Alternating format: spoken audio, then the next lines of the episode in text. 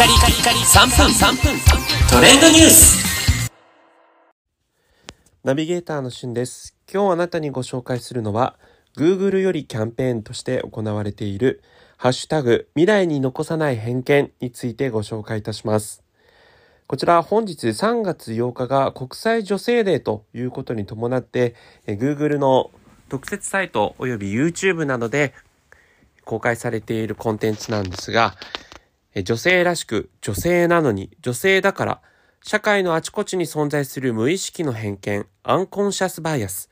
可能性に蓋をするその声が事実ではなく偏見だと知れたなら私たちの未来はもっと自由で多様なものに変えていけるはず。知ることで拭える偏見がある。知ることで広がる未来がある。Search for a Change というこのキャッチコピーをもとにですね、ハッシュタグ未来に残さない偏見ということで様々な声を今集めています。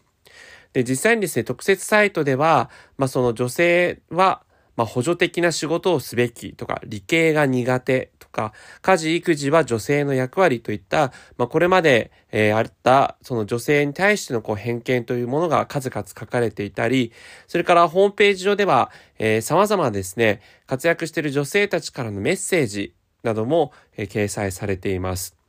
えそして私自身非常に面白いなと思ったのは、Search for a Change ということで、ジェンダーギャップと仕事にまつわる様々な取り組みや子供、え言葉たちをですね、えー全部で十何個ですかね、十数個、えー実際ホームページ上に載せているんですが、結構知らない、これどういう意味なんだろうという単語もあるんですね。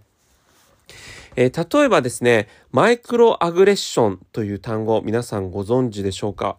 こちらは1970年にアメリカの精神学者チェスター・ピアスによって提唱された意図的か否かにかかわらず、えー政治的文化的に阻害された集団に対する何気ない日常の中で行われる言動に現れる偏見や差別に基づく見下しや侮辱否定的な態度ということで、まあ、例えば外国人の人を日本で見かけると、日本語を喋れると日本語上手ですね、なんていうふうに伝えちゃったりするんですが、まあ、あれも一種のこう相手にとってはちょっと不快な、えー言葉かけになってるかもしれないというマイクロアグレッションなど様々な言葉を、まあ、Google の、えー実際の検索ページにこうリンクで直リンクで飛ぶような、えーキーワードが集まってるところもありますので、えーぜひそういうのを見てですね、えー自分自身の知見を広げるという取り組みしてもいいんじゃないかなというふうに思います。とても大切な取り組みですよね。それではまたお会いしましょう。Have a nice day!